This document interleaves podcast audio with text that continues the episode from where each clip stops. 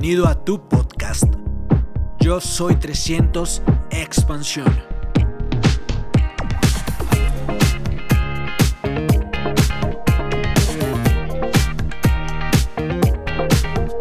Hoy, con tantos de vosotros, hondureños y supongo que habrá algunas personas de, de fuera, estudiantes, universitarios, profesores, colaboradores, voy a intentar adaptar mi conferencia, visto la diversidad de edades y de público, al tema de la mente y el cuerpo y el optimismo, la felicidad. Y ya que estamos en la universidad y en temas de ciencias de la salud, en temas relacionados con el cuerpo, la salud, la mente y el bienestar físico y general. Y hoy os vengo a hablar de la felicidad. Todos queremos ser felices. Hace poco vi en la consulta una chica que me dijo que estaba deprimida y yo le di un antidepresivo. Y vino, vino a los 15 días y me dijo, doctora, estoy fatal. Usted me ha quitado de mi depresión. Me encantaba estar deprimida. Me encantaba ser melancólica. Yo le dije, eres, eres una paciente mucho más grave de lo que yo me imaginaba. Hoy en día todos buscamos ser felices. ¿Qué es la felicidad? La felicidad no es lo que te pasa, sino cómo interpretas lo que te pasa. La felicidad depende de la interpretación que yo hago de cada circunstancia de mi vida. La felicidad depende del sentido que yo le doy a las cosas que me pasan. La felicidad es una vida lograda. Y yo muchas veces defino la felicidad como vivir instalado de manera sana y equilibrada en el presente. A veces, cuando hablamos de la felicidad, la entendemos más cuando nos ha fallado, ante la muerte, ante el dolor, ante el sufrimiento, ante la enfermedad. En esos momentos decimos, yo no soy feliz. Ahora sí que no soy feliz. Ahora estoy mal. Antes, antes estaba bien, pero no me daba cuenta. Pero ahora yo no soy feliz. Y solamente existe un antídoto para el sufrimiento, para la enfermedad, para el dolor. Solo hay uno. Solo existe uno. Y es el amor. El amor a una persona, querer a alguien, enamorarse. De repente el resto, el resto del dolor se diluye cuando uno tiene una persona por la que realmente se ilusiona, una persona a la que realmente quiere, el amor a los demás, darse a los demás, el voluntariado, el tener amigos. Todos los estudios hoy en día afirman que tener relaciones con las personas que queremos, con amigos, con comunidades, eso realmente nos hace felices. No tener mil amigos en Facebook o en Instagram, no. Tener amigos de verdad, porque hoy en día está científicamente demostrado que la soledad mata. Sentirse solo, a pesar de tener mil amigos en cualquier red social, enferma. Y el hecho de sentirse bien, tener amigos, tener gente que nos rodea, eso protege la mente y eso protege el cuerpo. Amor a, los, a una persona, amor a los demás, amor a unos ideales y a unas creencias, tener valores. Yo creo en lo que creo. Yo tengo mis raíces arraigadas, que pueden ser de cualquier tipo. Todos hemos leído, conocemos historias de personajes históricos, de santos, que a pesar de las circunstancias difíciles a las que han, sido sometidos, han sido capaces de superarlas y encima ser felices. Santo Tomás Moro, en la Torre de Londres con Enrique VIII, que era, él era el asesor de Enrique VIII en Inglaterra, el que rompió la Iglesia Católica en dos, porque, y le manda a la Torre de Londres porque no acepta que se separe de su mujer y luego de la segunda y de la tercera y de la cuarta y de la quinta hasta la sexta, y luego tuvo siete mujeres, Enrique VIII. Y Santo Tomás estaba en la Torre de Londres. Y él decía, en las cartas que escribía a su hija, le decía, soy feliz, porque soy coherente con lo que pienso, con mis ideas. Nelson Mandela, en Sudáfrica, en la isla de Robben, solo durante tantos años es feliz, porque mis creencias, mis valores, mis ideales siguen intactos a pesar de que me los estén intentando arrebatar con una cárcel. Y el último, el amor a los recuerdos. Todos los que estáis aquí, da igual la edad, hay un libro que os recomiendo leer que siempre puede sernos útil. El, hombre en busca de sentido, de Víctor Frankl. En ese libro, Víctor Frankl, que es un psiquiatra eh, austriaco de origen judío, acaba en un campo de concentración en Auschwitz en la Segunda Guerra Mundial. Víctor Frankl se da cuenta, cuando está en el campo de concentración, que hay gente que llega al campo y al, cabo de unos días muere. Y en cambio, hay otras personas que pasan semanas, meses y no se muere. E investiga cuál es la diferencia entre unos y otros. Porque hay algunos que mueren y otros que no mueren.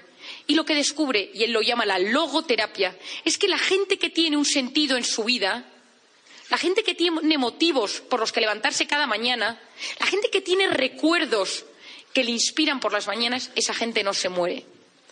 Aquellas personas que tienen un motivo por los que levantarse cada mañana son mucho más felices y nada se les pone por delante.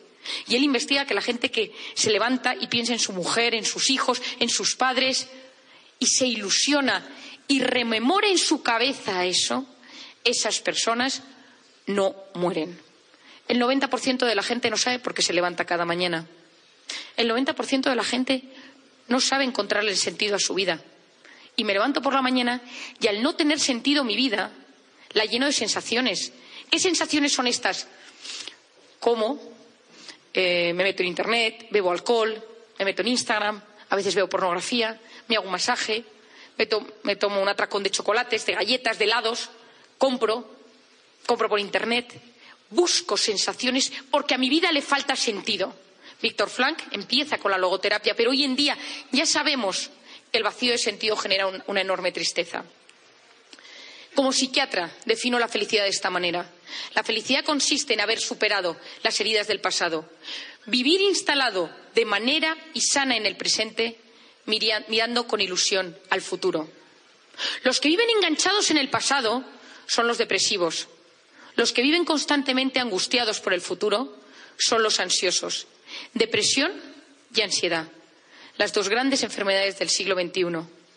No debemos olvidar una cosa. El 90% de las cosas que nos, preocupan nunca, jamás suceden. Pero nuestro cuerpo y nuestra mente las viven como si fueran reales. Vivimos constantemente angustiados por cosas que no tienen por qué suceder. ¿Y si no apruebo? ¿Y si no paso los exámenes? ¿Y si no eh, me cogen en la universidad? ¿Y si no renuevo mi beca? ¿Y si mi novio me deja?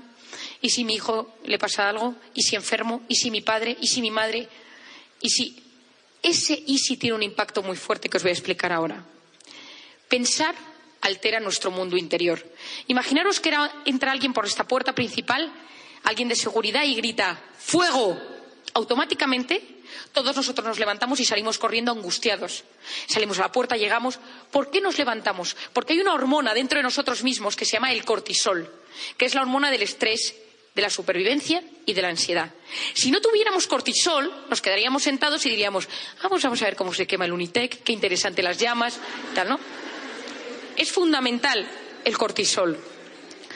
Imaginaros que salimos todos a la calle todos con la angustia del pico de cortisol, y de repente viene alguien y nos dice, no os preocupéis, lo que ha sucedido es que están arreglando hoy las alarmas y han saltado, pero podéis volver, no hay ningún incendio. Y todos volvemos a sentarnos, los que están en el suelo, los que están aquí, los que están en los pasillos.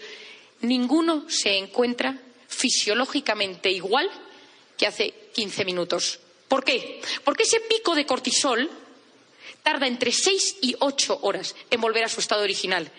Nosotros cuando ese pico de cortisol sube, nos preparamos para salir corriendo, es la misma sensación si ahora mismo aparece un león.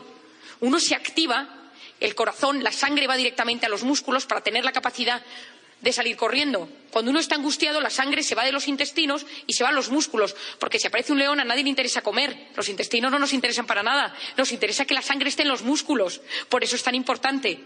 Es decir, toda la sangre se reagrupa en las zonas que necesitamos. El azúcar, el cerebro se prepara para buscar soluciones. Pero imaginaros que pasan dos meses y volvéis a una conferencia aquí. Y alguien de las personas que están aquí en medio sentados dice, yo me voy a poner cerca de la puerta. No vaya a ser que de repente haya un incendio. Y ya la última vez yo me las vi, me las deseé para salir porque yo estaba en medio y me quedo más tranquila en la esquina. Solo compensarlo se eleva la misma cantidad de cortisol que el día que hubo el incendio. Pensar altera profundamente nuestro equilibrio interior. Cuando pensamos en cosas que nos preocupan, tiene el mismo impacto que si estuvieran sucediendo en verdad. Pongamos un ejemplo de un estudiante. ¿Qué pasa si no paso los exámenes? ¿Qué pasa si no llego a la universidad? ¿Qué pasa si mis padres me castigan por las notas? ¿Qué pasa si cada vez que nos lo estamos imaginando se segrega en nuestro cerebro y en nuestro organismo lo mismo que si esto estuviera pasando en la vida real. Es como si estuviéramos sometiendo a nuestro cuerpo a la misma angustia cada vez como si fuera real que cada vez estoy suspendiendo. ¿Por qué esto es tan importante? Porque el cortisol, que es una hormona que está en nuestro organismo es cíclica y durante la tarde eh, y la noche es baja y va subiendo a medida que transcurre el día. Pero la gente preocupona, angustiada, ansiosa, triste, que ha vivido grandes traumas en su vida, neurótica, anclada en problemas del pasado, esa gente tiene el cortisol elevado, vive intoxicada por cortisol. ¿Y cuáles son los síntomas de esa gente ansiosa, preocupada? Uno, a nivel físico, se me cae el pelo, me tiembla el ojo, tengo un nudo en la garganta, me tiembla la mano, palpitaciones, opresión en el pecho, me cuesta respirar, problemas gastrointestinales, contracturas musculares, es decir, cosas que todos nosotros nos suenan antes de un examen, antes de una reunión importante. A nivel psicológico, ¿qué sucede? Fallos de concentración, la memoria me falla, me encuentro irritable, me encuentro triste, no disfruto, estoy siempre como alerta. El tema, por ejemplo, de la memoria, nosotros tenemos un centro en nuestra mente que se llama el hipocampo, que es el centro del aprendizaje y el centro de, la memoria, de lo que estudiamos. El hipocampo está rodeado de una membrana que tiene receptores de cortisol. Seguro que os ha pasado en algún examen que lo lleváis más o menos bien preparado, pero vais muy nerviosos al examen y de repente no me acuerdo de nada. Me he quedado en blanco, pero si me lo estudié. Hemos bloqueado el hipocampo por culpa del cortisol. Esos nervios de ¿y si suspendo qué va a pasar? ¿Estoy preocupado? bloquean automáticamente el, hipocampo y, por lo tanto, nuestra manera de resolver el, problema. Y lo tercero, nos bloquean a nivel de conducta. No me apetece ver a la gente, estoy en los sitios pero no me apetece salir, me aíslo, no estoy a gusto con las personas, me cuesta iniciar una conversación. En definitiva, no acabo de estar bien. Y ahora os voy a hablar Segunda parte importante es el somalimán, la que habéis visto allí, que es el sistema reticular activador ascendente. No quiero que nadie, absolutamente nadie, se recuerde esto, igual que necesito que todos recordéis el cortisol, pero quiero que sepáis que esto existe. ¿No os ha pasado, hablo en diferentes aspectos, que si una mujer se ha quedado embarazada, al cabo, en las siguientes semanas solo ve mujeres embarazadas por la zona? Si uno está preocupado por un tema, solo ve cosas relacionadas con ese tema a su alrededor. Si uno le interesa un coche, eh, se quiere comprar una casa, eh, necesita ver una cosa en especial, le gusta un chico, le gusta una chica y de repente todo ve señales por todos lados, está todo relacionado con eso. Esto se debe a que hay una zona de nuestro cuerpo, en nuestra mente, que se llama el sistema reticular activador ascendente. Nuestra mente recibe constantemente una enorme cantidad de información, muchísima información pero solo se detiene y hace caso aquella que le resulta interesante para conseguir sus objetivos y sus metas en la vida. Si yo necesito conseguir algo, si yo quiero algo para mi vida, si yo tengo una ilusión, si yo tengo una meta, hago todo para que eso suceda. Y aquí viene el caso de Somalimán. La probabilidad de que yo me encontrara con esta mujer en un aeropuerto era, era muy pequeña. Pero todo mi cerebro estaba activado para encontrarla. Os voy a contar otro ejemplo que me sucedió hace unos años. Yo estuve trabajando en las Naciones Unidas en un proyecto muy interesante que entregaba diez premios a diez mujeres que hubieran fomentado los objetivos del milenio en las Naciones Unidas. Y esos premios pues, se les daba a Shakira, a Carolina Kurkova, a Reina de Jordania, a Angelina Jolie, a Kerry Kennedy, es decir, mujeres que habían tenido un gran impacto a nivel de ayudas en países del tercer mundo o en objetivos del milenio a diferentes escalas. Yo estudiaba entonces en la Universidad de Navarra y estaba en quinto de carrera. Y unos días antes de marcharme, eh, el tutor que yo tenía en la universidad me dijo, el decano de la Facultad de Comunicación se ha enterado que te vas a las Naciones Unidas y quiere hablar contigo. Me fui a su despacho, fui a hablar con él y me dijo, Marian, me gustaría, si es posible, que si te, si te encuentras con Kofi Annan, para los que no lo sepáis aquí, entonces era el secretario general de las Naciones Unidas, era un hombre muy importante, y que era un hombre que se pasaba el día viajando por todo el mundo, me dijo, si le ves en las Naciones Unidas, que le digas que son los 50 años de aniversario de la Universidad de Navarra y que nos gustaría invitarlo a los eventos. Y yo le dije, vale, muy bien. Sistema reticular activador ascendente. Lo puse en marcha y dije, pues a ver si lo veo. Porque si yo no sé lo que quiero buscar, mi cerebro no me lo va a mostrar. La mente atrae aquello que uno quiere ver. Cuando uno desea algo con mucha fuerza, la mente te lo acaba mostrando, pero uno tiene que saber lo que quiere encontrar, porque si no, nunca nos pasan cosas. Entonces me fui a Nueva York, estuve en las Naciones Unidas, estuve en el evento, y a mitad del evento salí un momento y me fui hacia el baño y me encontré con una señora rubia, sí, con el pelo cortito. Y hablé con ella un rato, le pregunté si venía el evento, le, le expliqué cómo funcionaban las Naciones Unidas, cuáles eran los objetivos del milenio, quiénes eran las premiadas. Le hice como una especie de mapa, le dirigí hacia dónde era la sala. Y cuando ella eh, ya se despidió muy amablemente, yo me marché. Un rato más tarde llegué a la sala y la vi de lejos, la saludé con la mano y nunca más se supo. Yo nunca me encontré con Kofi Annan en las Naciones Unidas. Yo volví a España y en el vuelo de vuelta yo me encontraba redactando un informe sobre, un informe sobre lo que habíamos hecho para mandarlo a la prensa y me acerqué a la zona de business donde estaba la directora del programa para entregárselo. Y cuando volvía por el pasillo, de repente veo sentada en business a la señora rubia del baño. Digo, no puede ser. Qué coincidencia. Y le digo, ¿Do you remember me? ¿Se acuerda usted de mí? agarra la mano de la persona que tiene a su lado y le dice, esta chica me explicó cómo funcionan las Naciones Unidas. Era la esposa de Kofi Annan. Le digo, Mr. Kofi Annan, mi nombre es Marian Rojas. Estudio en la Universidad de Navarra, son los 50 años y está usted más que invitado. Yo no me lo podía creer. Estuve hablando con él un rato, le, di una, carta, la dirección del, decano, del rector ahora, porque ahora mismo este es el rector de la universidad. Llegué a España, llamé por teléfono y le dije, le he dado el recado a Kofi Annan. Todo el mundo me dijo, qué suerte tienes, qué barbaridad. Y yo pensé, no lo sé, existe la suerte, no lo sé. Lo que tengo claro es que yo sabía que le estaba buscando. Y un ejemplo mucho más tonto, pero que también nos ayudará a entenderlo. Seguro que muchos habéis visto la serie eh, Grey's Anatomy, Anatomía de Grey, ¿no? la conocéis. Bueno, pues yo un día estaba en la consulta y un paciente mío me dijo, doctora, ¿los hospitales son como la serie Grey's Anatomy? Y le dije, bueno, yo creo que no tanto. Y me dijo, ¿hay actores tan guapos? ¿Hay médicos tan guapos? Le dije, eso seguro que no. Le dije yo, pobres que no me escuchen los de mi hospital. Y entonces yo le dije, yo creo que no. Y me dijo, yo estoy enamorada del doctor Shepard. Y dije, ya es muy guapo y tal. Bueno, está medio mundo enamorado de él, o sea que. Y me, le dedicó cinco minutos mi paciente a hablarme del tal. Se va la paciente y la siguiente persona que yo tenía citada se retrasó y yo tenía que hacer un recado en la farmacia. Salí corriendo y cuando vuelvo de la farmacia veo en la puerta de mi consulta al doctor Shepard y digo, con una gorra. Y digo, no puede ser. Entonces le digo, ¿es usted Patrick Dempsey? Me parece que se llama. Me dice, sí, se quita la gorra y le digo, no me lo creo, vengo de estar hablando de usted. Y otro se vino como arriba un poco y le dijo, no, no, tampoco es para venirse arriba. Digo, simplemente y ¿qué hace usted aquí? Dice, pues he quedado a comer con Penélope Cruz y Javier Bardem y tal. ¿Y dónde va a comer? Pues en tal restaurante. Ah, pues mira, vaya por aquí y tal. Y entonces me puso una dedicatoria que ponía to a, real doctor from Dr. Shepard, ¿no? Para un médico de verdad del Dr. Shepard. Llamé a mi paciente y le dije, vete ahora mismo al restaurante de la calle tal, tal. Vete ahora mismo. otra, ¿por qué? Y le digo, porque está Patrick Dempsey comiendo allí. No me lo creo. Yo probablemente, si, yo no hubiera hablado de este tipo diez minutos antes, jamás, nunca le habría reconocido. Porque mi cerebro no me lo había mostrado, porque no estaba en mi campo de atención.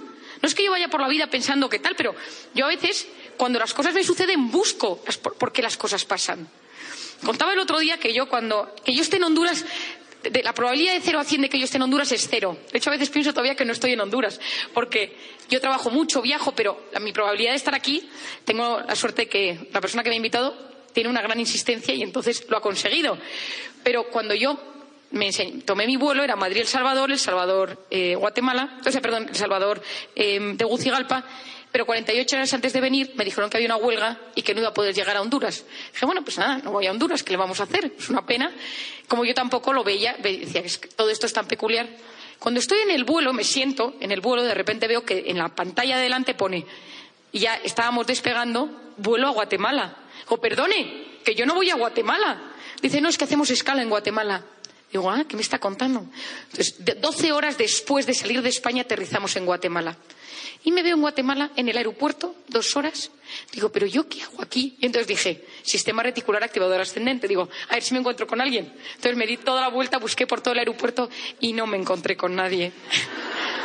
Digo, mala suerte. Me, subo me vuelvo a subir al avión, 28 minutos, Guatemala, El Salvador, bajo en El Salvador, dos horas en El Salvador.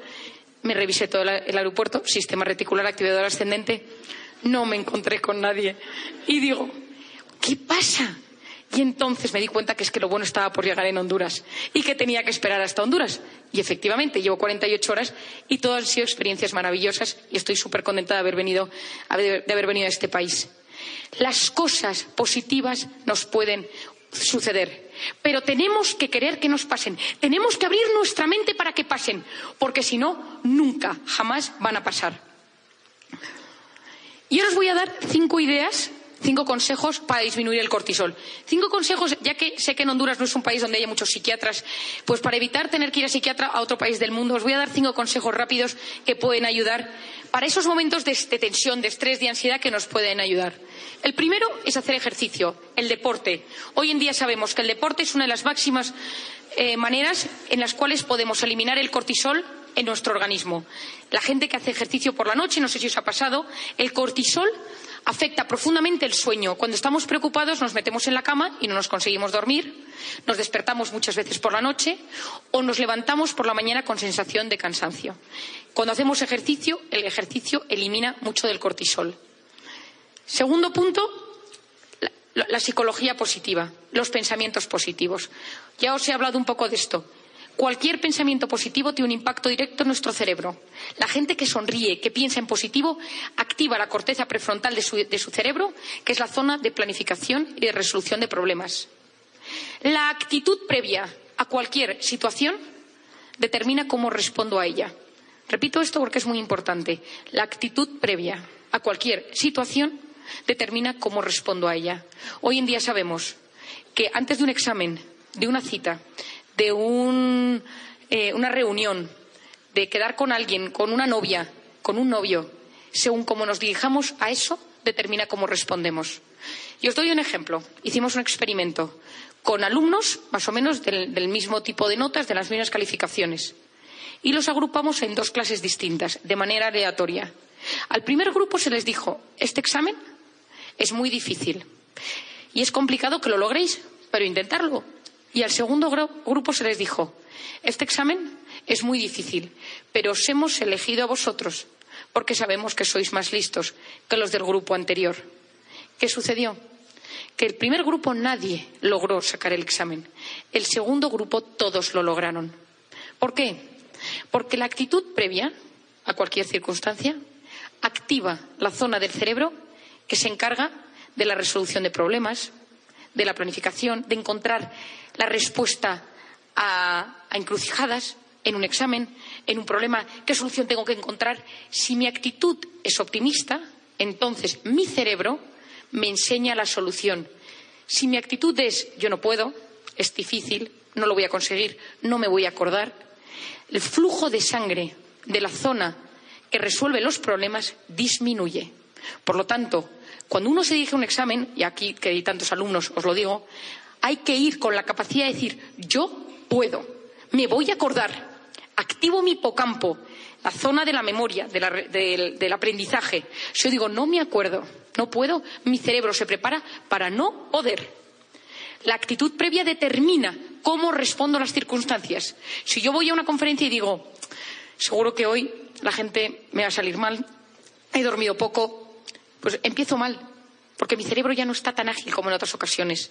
Si yo llego y digo, no, sí que puedo, es gente que está deseando escuchar y aprender, me activo y sale la mejor versión que yo llevo dentro, y si no sale una versión mediocre. Por eso yo hablo mucho de la actitud. El éxito en la vida consiste en conocimientos más habilidades y voluntad multiplicado por la actitud. Los conocimientos son importantes, suman. Las habilidades la voluntad, el orden, la constancia, suman. Pero lo que multiplica es la actitud ante la vida. Eso es lo que multiplica. Cualquiera de vosotros que os pregunten por un profesor, tú no dirás, mi profesor preferido era el profesor de tal asignatura porque era el que más sabía. Tenía unos conocimientos enormes. Nadie dice esto. La gente dice, ese profesor me gustaba su forma de ser. Mi jefe me gustaba su forma de ser. Yo elijo a mis amigos no por las notas que sacan, los elijo por su forma de ser. La gente amargada va junta. Los amargados van juntos por la calle. Nunca uno, nunca, uno nunca ve un optimista alegre, feliz, al lado del típico amargado y neurótico y pesado. Los amargados se contagian, mucho cuidado. Por lo tanto, pensamientos positivos.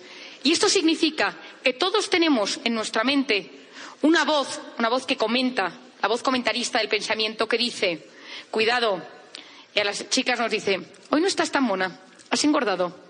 Tu amiga está más mona que tú. A los chicos, este es más deportista. Este eh, le hace más caso a las chicas que a ti. A los que trabajamos, hoy no estás en tu mejor momento. Esa voz que comenta nuestra vida es muy peligrosa. Y por lo tanto, yo os digo hoy a vosotros que tu voz interior te ayude para apoyarte y no para anularte. Hay que conseguir autodominio de la voz interior. Cuidado con los pensamientos negativos que nos llevan a fracasar antes de haber empezado. Nos hacen autoboicot. No puedes, no lo consigues, no estás mona, no te va a hacer caso. Es mucho más guapa que tú la otra. No se va a fijar en ti. Cuidado con esa voz interior. Tercero, personas tóxicas y personas vitamina. Todos nosotros tenemos a alguien que solo con pensar en él o en ella tenemos un pico de cortisol. Y es esa persona tóxica que nos perjudica profundamente. Y puede ser el padre, puede ser una madre, puede ser el esposo, la esposa, el suegro, la suegra, un hermano, un compañero de clase, un profesor, un jefe, pero todos hemos tenido o tenemos una persona así. Hay que aprender a manejar a las personas tóxicas. ¿Y cuál es el problema de estas personas tóxicas? Yo siempre digo que con una persona tóxica lo mejor es alejarse, mantenerla cerca. Pero ¿qué pasa si no me puedo alejar? ¿Qué pasa si está en mi familia? ¿Qué pasa si está en mi clase? ¿Qué pasa si está en mi núcleo? Y no me puedo alejar. Uno, Aprende a ser discreto con esas personas. A las personas tóxicas no les cuentes tus intimidades, porque las usarán en tu contra. Las personas tóxicas son vampiros emocionales. Chupan tu emoción y te enferman y te suben el cortisol. Por otra parte, pregúntate, ¿yo quiero que esta persona tenga tanto poder en mi vida? ¿Que sea capaz de, de desestabilizarme tan rápidamente? ¿Eso me interesa? Porque muchas veces no compensa tener a gente que tiene tal capacidad de hacernos daño. Lo siguiente es decir, ¿es un tóxico universal o es un tóxico individual? Un tóxico universal es que todo el mundo considera que es horroroso, es un pesado, es un intenso. Entonces, eso es pues al psiquiatra o a donde sea. Pero ¿qué pasa si es una persona que es sobre todo tóxica para mí? A quien más afecta es a mí. No sé por qué, pero es a mí a la persona que más daño hace desmenuza ese nudo, mira qué hay detrás de ello. ¿Por qué me afecta? ¿Qué genera en mí? ¿Genera tristeza? ¿Genera inseguridad? ¿Me siento juzgado? ¿Siento que me ataca? ¿Siento que me envidia? Y entonces entra en sus circunstancias. Comprender es aliviar. Cuando uno comprende las circunstancias por las que están pasando las personas, uno se siente aliviado porque entiende qué hay detrás de ese comportamiento. Comprender es aliviar y rodeémonos de personas vitamina. Personas que solo con verles sube la serotonina, sube la oxitocina, sube la dopamina, las hormonas del placer, de la confianza, del bienestar. Solo con verlas, solo con estar con ellas un rato, esos efectos del cortisol se ven menguados. Cuarto punto que hoy en día está encima muy de moda y en auge, que es todo el tema de la meditación, del, del mindfulness o incluso de la oración. Todos estos métodos hoy en día han demostrado ser potentes, eh, potentes terapias para bajar el cortisol. Meditar, hacer mindfulness, eh, rezar, rezar nuestra oración, siempre sin angustia, con una sensación de abandono y de aceptación. En la gente perfeccionista, cuando la gente perfeccionista reza y vive, vive siempre angustiada porque el perfeccionista, por definición, es el eterno insatisfecho. Nada nunca está a la altura de lo que uno quiere. Nos gustaría que las cosas fueran de otra manera. Entonces uno sufre constantemente. Cuando uno medita, cuando uno hace mindfulness, cuando uno reza, no tiene que abandonarse a que no todo sale como a mí me gusta que salga, a que yo no puedo controlar los efectos de todas las cosas. Y el quinto punto es el omega 3. Entonces me preguntaréis, ¿y esto del omega 3 a qué se debe? El omega 3 es como el aceite del pescado. Hoy en día está demostrado que el cortisol produce una inflamación de los tejidos. Tanto es así que ya está dicho y ya está científicamente eh, demostrado que el cáncer se origina en núcleos inflamados del organismo. Y el cortisol inflama y potencia esa inflamación. El omega 3 es un antiinflamatorio natural. Está en el pescado, pero no todos podemos comer pescado todos los días. Por lo tanto, las cápsulas de omega 3 que se venden en las farmacias, tomar una cápsula al día, ayuda a prevenir la somatización, los dolores de cabeza, los dolores musculares, los dolores gastrointestinales derivados de la ansiedad, a la gente que sea un poco hiperactiva, a la gente que tenda a ponerse triste, a estar deprimida o a la gente angustiada. Y de manera breve os voy a decir siete claves para terminar para conseguir gestionar bien nuestras emociones. Porque ¿qué es una emoción? La emoción es el sentimiento cuando toca el cuerpo, lo que genera en mi cuerpo alegría, tristeza, rabia, enojo, pereza, asco. Esas son las emociones. Hay una película que se llama Intensamente, eh, que os la recomiendo a todos, porque tiene un 80-90% de veracidad científica y explica muy bien cómo uno gestiona sus emociones y la recomiendo para que la veáis con vuestros padres, con vuestros hijos, con vuestros hermanos, con vuestras parejas, porque ayuda muchísimo a entender las emociones. Cuando una persona, eh, según la manera en la que gestiona una emoción, tiene un impacto directo en lo que esto sucede. Os voy a dar un ejemplo. Si uno de vosotros me dice, Marian, qué pañuelo tan feo llevas, yo tengo tres maneras de responderle.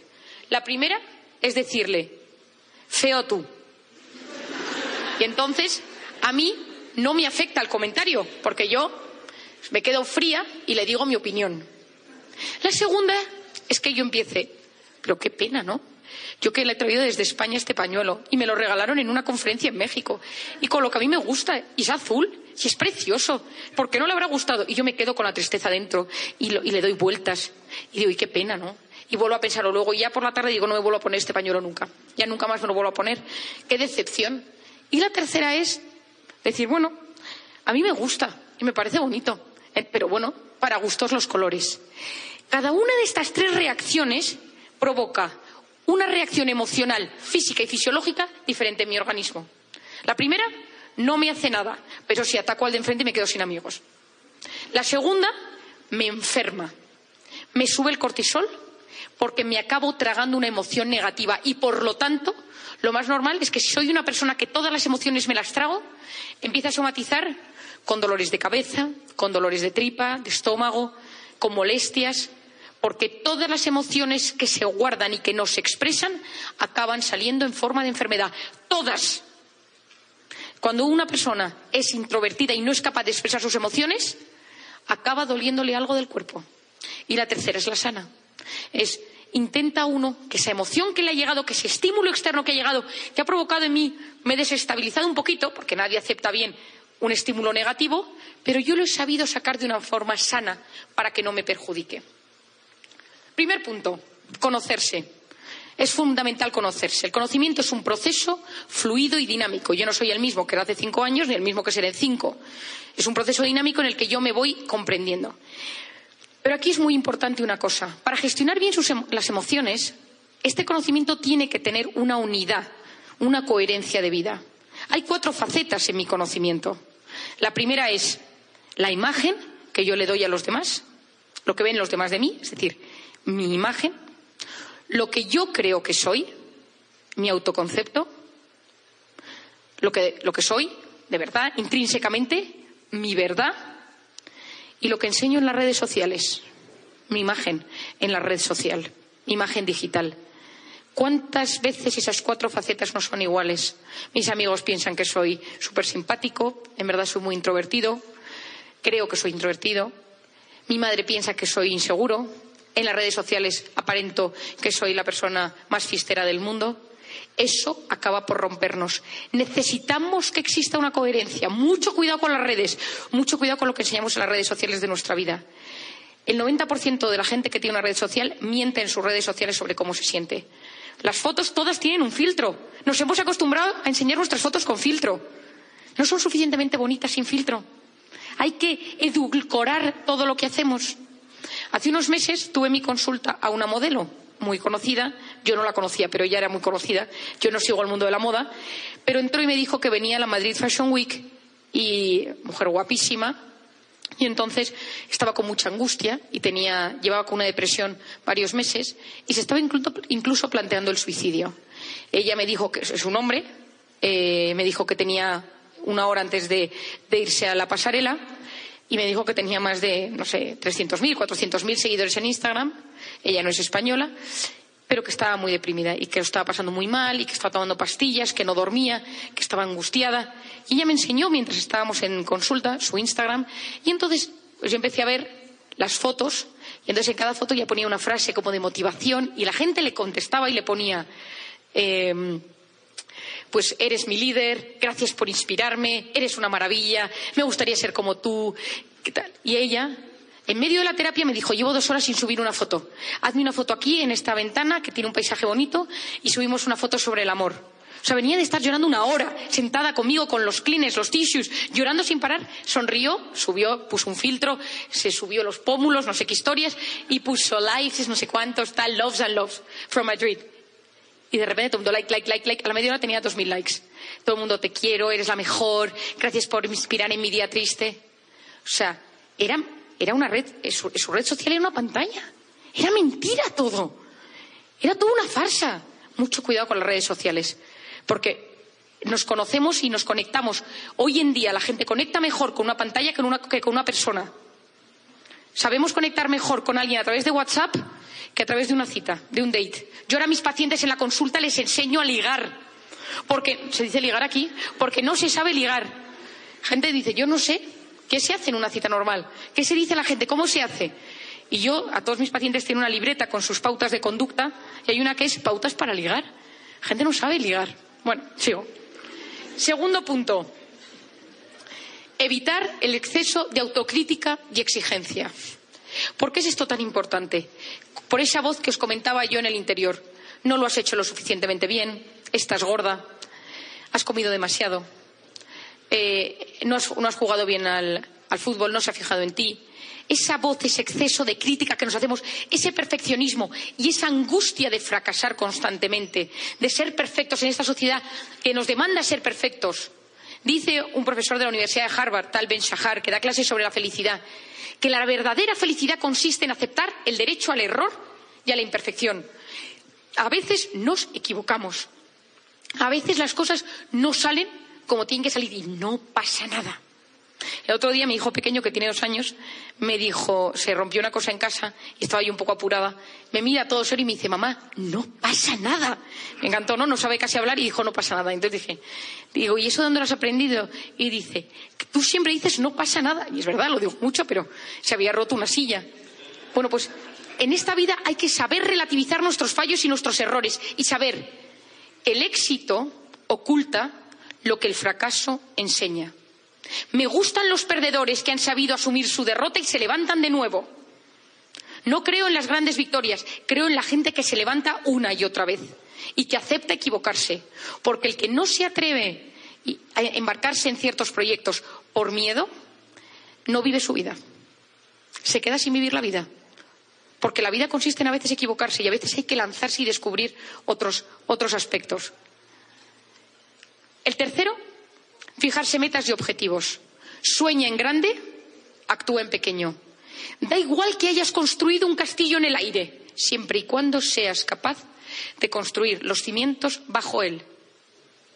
Cuando te hagas una meta en la vida, cuando tengas una idea, esa idea por mucho no pasa nada, es una super idea, pero poco a poco ponte estrategias pequeñas para ir logrando lo que necesitas lograr. Si yo quiero ser médico, ponte a estudiar hoy, asignatura que tienes que estudiar hoy.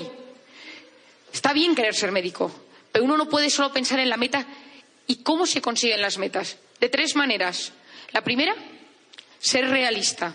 Si yo digo, yo, Marian Rojas, quiero ser jugador de la NBA, mido un metro sesenta y tres y medio, mal. No estoy siendo realista. Por lo tanto, por mucho que yo tenga mucha ilusión y una meta muy grande de ser una gran jugadora de baloncesto, no tiene sentido. Ser realista. Lo segundo, sal a buscarlo. Déjate la piel. No existe nada peor que decir, llegará cuando menos te lo esperes. Fatal. Nada llega a tu casa y te dice, oye, por cierto, ¿te apetecería trabajar en una multinacional? Esto no sucede. El hombre más maravilloso, la mujer más guapa y más, cariñosa no va a llegar a tu casa y te va a decir, oye, por cierto, me he fijado en ti porque estás en tu casa y me apetece conocerte. Eso no sucede. Sal a buscarlo. Y tres, si no sabes hacerlo, busca un modelo de identidad, imita al mejor. No todos somos gente genuina y que tiene la capacidad de hacerlo todo de nuevas y perfectamente. Entonces, Si no sabes hacerlo, busca el mejor. Y yo siempre digo que da igual que sea surrealista, da igual que sea una cosa completamente desproporcionada, no pasa nada. Como dice mi hijo, no pasa nada, pero haz un plan, tenlo, la mente abierta, sistema reticular activador ascendente. Si yo digo, yo soy de Honduras, pero a mí la ilusión de vida es trabajar en Nueva York, pues ten la mente abierta, las oportunidades, póntelo, trabaja, estudia, tu día a día, eh, saca tu mejor versión hoy, pero vete acercando a eso y ten la cabeza abierta para que pase. Os cuento un ejemplo que me encanta contarlo y la verdad es que casi todas mis conferencias lo cuento que me pasó a mí de pequeña. Yo tengo en mi vida me pasó un drama y es que mi hermano, yo soy la mayor de cinco hermanos, y mi hermano, el tercero, falleció cuando era pequeño. Y para mí fue horrible y mis padres nos explicaron que mi hermano estaba en el cielo. Y le mandábamos globos escritos con cartas hacia el cielo, de esos que son como de helio, y se los mandábamos al cielo. Mi abuelo, el padre de mi madre, que era un tipo con mucha personalidad, siempre que venía a casa nos ponía la música de los Beatles y entonces, aquí los jóvenes quizá no tanto, pero para los que son más mayores, los Beatles como que han significado algo muy gordo en la música. Y hay una canción de los Beatles que es Imagine, que su primera frase dice Imagine there is no heaven. Imagínate, o sea, el cielo no existe. Entonces yo recuerdo el día que mi abuelo me dijo, Marian, eh, este, esta música me gusta que la escuches. Y yo le dije, pues a mí no me gusta, porque dice que el cielo no existe. Y el cielo sí que existe porque mi hermano está allí. Y entonces mi abuelo me dijo, si alguna vez no estás de acuerdo con algo de los Beatles, la culpa es de Yoko Ono. Y entonces yo, que tenía siete u ocho años, para los que no saben, Yoko Ono era la mujer de John Lennon, el cantante, que es lo peor, de lo peor, de lo peor. Em, los, que son Beatles fans saben que Yoko Ono como que alteró profundamente los Beatles y fueron el principio del fin. Pero el caso es que yo, que no sabía ni quién era Yoko Ono a esa edad, dije, apunté en mi to-do list, apunté el día que vea a Yoko Ono, decirle que el cielo existe. Y me lo apunté. Yo tenía siete, ocho años y yo ya me lo apunté en mi cabeza. Yo no sabía que existía el sistema reticular activador ascendente por entonces, pero yo ya lo tenía en mente. El famoso día de las Naciones Unidas, me acerqué a la entrada de las Naciones Unidas a ayudar unas cosas de los papeles y de repente me suena el, el teléfono y me dice la directora, Marian, ¿dónde estás? Digo, estoy en la puerta. Me dice, está llegando Yoko Ono. ¿Te importa encargarte de ella? Y le digo, por supuesto que me encargo de ella. Llevo 20 años esperando para darle un recado. La directora no, entendía a qué se me refería. Entonces me acerqué, fui a hablar con ella. Y, mm, señora Yoko Ono, mi nombre es Marian Rojas. Me yo querría decir una cosa. El cielo existe. Y mi hermano está en el cielo. Y usted hizo muy mal en influir en la canción. Porque me han dicho que fue su culpa no me dirigió la palabra. Me miró de arriba abajo, me miró de arriba abajo, no se quitó las gafas de sol, con ese sombrero. Pensé, esta mujer, podría yo escribir libros de psiquiatría sobre ella. No me dijo nada. Terminó el evento y al año siguiente volvimos a entregar esos premios y la directora del proyecto de las Naciones Unidas me llamó y me dijo, oye, Marian, ¿te importaría llamar a la señora Yoko Ono y decirle que venga al evento, que nos da mucha publicidad. Y le dije, no, no me cae bien. Dice, llámala. Es que no me apetece llamarla. Fue una señora que no me cae bien. Pero bueno, cedí y la llamé. Y me, eh, teníamos el teléfono del asistente, llamé al asistente Yocono y le dije, soy eh, Marian Rojas, el año pasado la invitamos a las Naciones Unidas a un evento y me gustaría saber si este año querría venir. Y el asistente me dijo, le llamo en unos días. Colgué el teléfono me daba igual, porque yo, esta señora, no significaba nada para mí. Suena el teléfono al cabo de unos días, contesto y dice, ¿Marian Rojas? Digo, sí, soy yo. Soy el asistente de Yoko Ono. Me pregunta, Yoko Ono, si es usted la del cielo. Yo estaba feliz, porque yo esa meta surrealista que tenía desde mi infancia se había cumplido. Quiero que sepáis que hace un mes salió esta noticia. Yoko Ono reconocía como coautora de Imagine 46 años después. Mi abuelo lo sabía. Y yo se lo dije a ella. La gente, cuando yo me acerqué para hablar con Yoko me decía, esto no es verdad. Ella no actuó como coautora de Imagine, pero mi abuelo, que conocía muy bien a los Beatles y que les había seguido, sabía que era cierto. Pero bueno, tener metas. No existe viento favorable para quien no sabe a dónde va. Lo decía Seneca. Tenemos que saber lo que queremos. La gente me dice, Marín, yo quiero que me pasen cosas como a ti. Digo, solo te pasarán cosas si quieres que te pasen cosas. Al 90% de gente que no le pasa nada es porque no sabe lo que quiere que le pase. Necesitamos ilusionarnos con la vida. La felicidad consiste en ilusión. Cuarto punto, trabajar la voluntad. Una persona con voluntad llega más lejos que una persona inteligente. ¿Qué es la voluntad? La capacidad para posponer la recompensa y consiste en orden, constancia y hábitos repetidos. A mí ahora, y más hoy en día la gente joven, cualquier cosa que quiere, que desea, la puede tener en un rato por Internet, puede tener la gratificación que desee. La voluntad es posponer una gratificación. Me apetece comerme ahora esto, pero espero. Quiero llegar a ser médico, pero trabajo ahora para el futuro. Eso es la voluntad. La gente que solo sabe vivir con gratificaciones en el instante de ahora mismo, esa gente no tiene voluntad. Os voy a explicar para, para todos, para que entendáis un poco cómo funciona esto. Hay una zona del cerebro que se encarga del autogobierno. Es decir, yo gobierno mis pasiones, mis impulsos. Hoy en día se sabe que la gente más feliz es la gente que tiene gobernada sus impulsos, sus instintos y dice, esto ahora no. Aunque me apetece, no lo hago. Aunque me apetece comer chocolatinas, no lo hago. Me apetece ver pornografía, eh, no lo hago. Me apetece meterme en Instagram ahora mismo, no lo hago.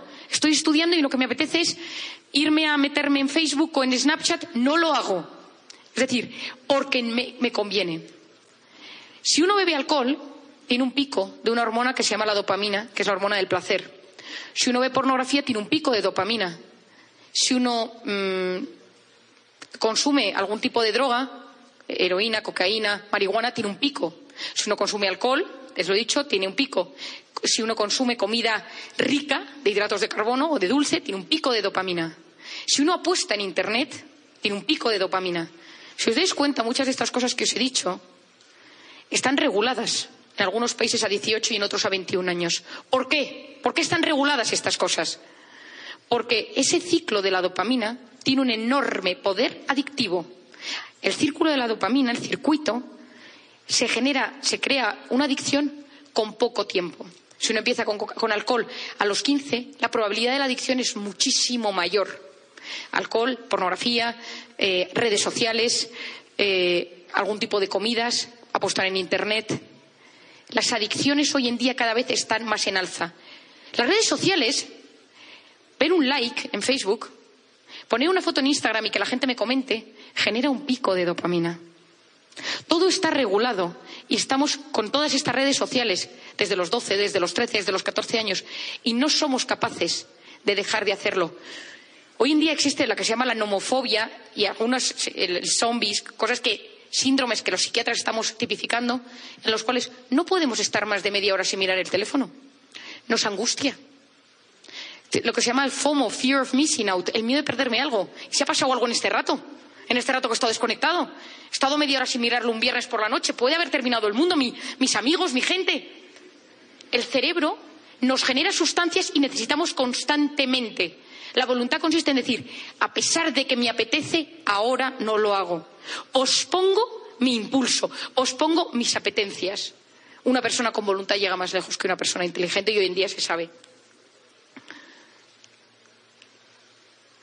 Estos dos libros, el de la izquierda, el, del doctor Enrique Rojas, que es mi padre, lo he escrito con él y salió este año. Si alguno lo quiere, se puede comprar por Internet, por Amazon. Eh, sé que no lo venden en Honduras porque lo pregunté antes de venir, pero no se vende aquí, pero se puede comprar. Los cinco consejos para potenciar la inteligencia son orden, constancia, voluntad, motivación y capacidad de observación. Lo recomiendo. Y el segundo, de Walter Mischel, el test de la golosina, es un estudio que se investigó niños pequeños que se les decía que esperaran tres minutos a comerse golosinas. Y a estas personas se les ha seguido durante 40 años. Se ha visto que la gente que es capaz de posponer sus impulsos y sus apetencias tiene mejores sueldos, gana más dinero, tiene mejores matrimonios, la vida le va en general mejor menos problemas con las drogas, con el alcohol y mejor salud física y mental. Aprender a educar la atención. Nos encontramos en la sociedad y en, el momento histórico más sobreestimulado de la historia. Estamos en una sociedad que recibe una gran cantidad de información y gran poca formación. La sociedad del exceso de información y de la falta de formación. Es la sociedad tecnológicamente más avanzada, y humanamente más deficitaria. ¿Por qué es tan importante educar la atención? Porque tenemos tal cantidad de estímulos que nos impiden fijar la atención en un tema. Estamos constantemente pendientes de mil cosas. Leemos una noticia en, el periódico, lo que sea de deportes, y automáticamente salen vídeos, eh, pop-ups que se abren. Es decir, nuestra mente está constantemente dispersa. Hay un estudio muy interesante hecho en, en una universidad americana y hay un libro escrito por Alan Carr que dice ¿Is Google making us more stupid? Explica que él antes leía una novela, un libro, y podía estar dos horas, tres horas leyendo la novela. Ahora su cerebro, cada 20 minutos, no es capaz de seguir con el ritmo. Los profesores dicen que hace 20 años daban clase y los alumnos seguían la clase. Ahora tienen que reactivar, tienen que estar constantemente reinventándose porque los alumnos no prestan atención. Está en la cantidad de estímulos que tenemos que aprender a observar, a fijar nuestra atención, a ser capaces de quitarnos de toda la cantidad de cosas que nos rodean, de todos los estímulos. Uno se mete en, su, teléfono y hay compras, eh, tiendas online, eh, temas eh, de, redes sociales, temas de pornografía, temas de fotos, de WhatsApp. Está en la cantidad de cosas que no somos capaces de controlar nuestra atención y vivimos dispersos. Es una sociedad profundamente dispersa. Inteligencia emocional. Famosa inteligencia emocional. ¿Qué es la inteligencia emocional? Tres cosas. Uno, la capacidad para entender y expresar mis emociones. Dos, intentar entender lo que los demás sienten. Y tres, ponerme en su lugar. La inteligencia emocional es más importante que la inteligencia normal, mucho más porque es la capacidad que yo tengo para relacionarme emocionalmente bien con mi entorno. Si mi padre es una persona muy fría, que no sabe ser cariñoso, le falta inteligencia emocional. Eso se llama alexitimia, que es la incapacidad de expresar mis emociones. La gente que no tiene inteligencia emocional, enferma. Enferma de verdad. Las emociones que no son bien tratadas, que no son bien expresadas, las personas que no saben ponerse en el lugar del otro, acaban sufriendo muchísimo en sus relaciones con los demás con sus amigos, con sus compañeros, con la gente de su trabajo y gente que sufre mucho. Y finalmente, hay que educar en el optimismo. Cualquier situación puede verse en clave de problema o en clave de situación. Os lo decía desde el principio, pensamientos positivos. No significa no ser realista, significa tener los pies en la tierra, con la cabeza arriba, con ilusiones, con objetivos, con metas bien altas, exigentes. Hoy en día sabemos que las neuronas que hasta hace unos años se pensaba que cuando una neurona se moría nos podíamos regenerar nuevas neuronas, hoy sabemos que hay un método fácil para generar nuevas neuronas y eso se denomina la neuroplasticidad.